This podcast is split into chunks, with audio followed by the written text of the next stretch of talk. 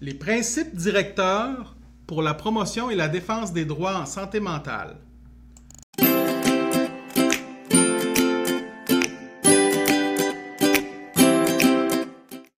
Deuxième principe directeur, la spécificité des personnes.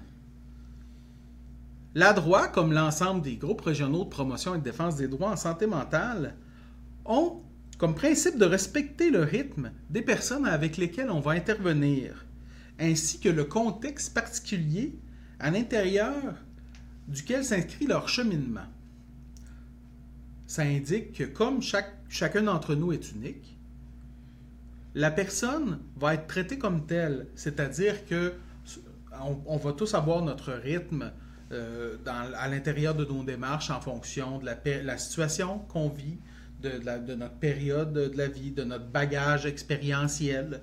Ça va faire en sorte que on est tous des gens qui ont nos propres spécificités.